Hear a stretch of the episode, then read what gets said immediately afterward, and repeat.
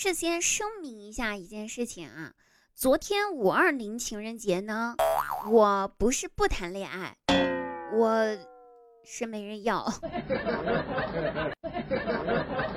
其实吧，我真的有点想不通啊，真的是，你说吧，都千年难得一遇的二零二零五二零了，那些暗恋我的人，你们怎么能够沉得住气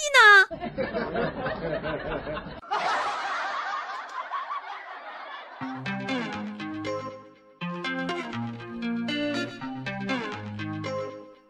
Hello，大家好，依然是滴答，开心听滴答，不开心更要听滴答哟。喜马拉雅搜索“滴答姑娘”四个字，点击关注哦。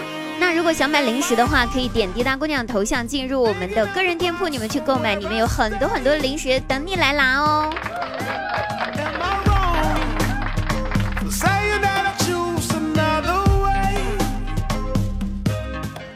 最近这个经济呀、金融问题呀，因为疫情的影响呢，虽说正在恢复重启当中，但是这个影响还是真的是特别大。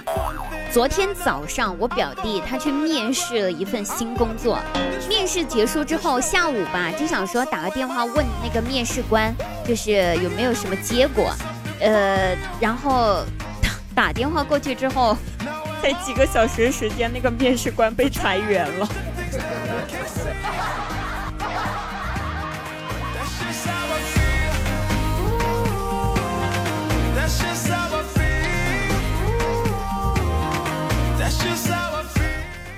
我妈当年怀我的时候呢，刚开始她特别喜欢吃辣的东西，后来听老人家说酸儿辣女这个事情之后呢，哎，毕竟姐姐嘛是个女的，然后想说二胎想要个男孩子，谁知道吧？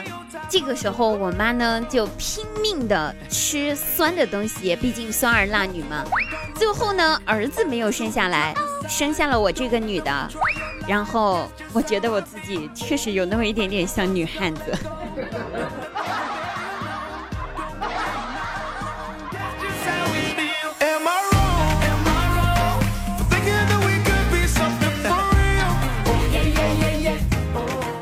张大鸟呢带自己的儿子张小鸟出去旅游，晚上住酒店，可是酒店的隔音效果不是特别好，听到隔壁的房间呢。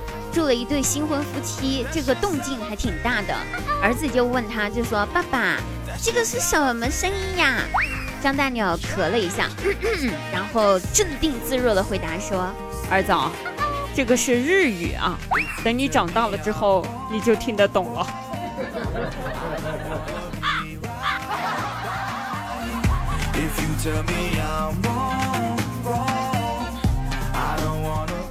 我老妈呢，最近在清算家产，我发现呢，我家其实还是有那么一点点小钱的。我就问我妈说：“妈呀，以前您和老爸年轻的时候，怎么这么辛苦的打拼呢？”我妈看了老爸一眼，回头说：“其实吧，当年我跟你爹，也有过那种奋斗到精疲力尽、不太想工作的时候。后来每天下班回到家，看到你，我们俩就有了干劲儿。”心想，这孩子长这么丑，不多攒点家产的话，以后长大估计没人要呀。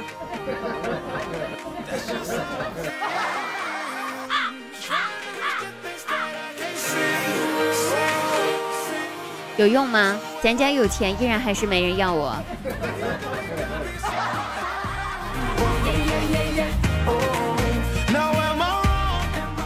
狼来了这个故事呢，哎，大家都听过啊。放羊的小孩说了三遍“狼来了，狼来了，狼来了”，后来就没有人再相信他了。最后他被狼给吃掉了啊！说明呢，同样的谎言说的多了就不太可信了。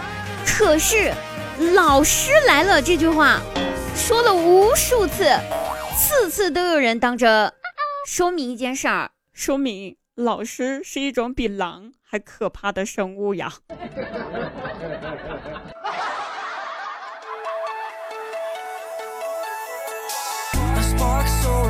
好了，各位朋友，本期节目到此结束了，我们下期节目再会哦，拜拜。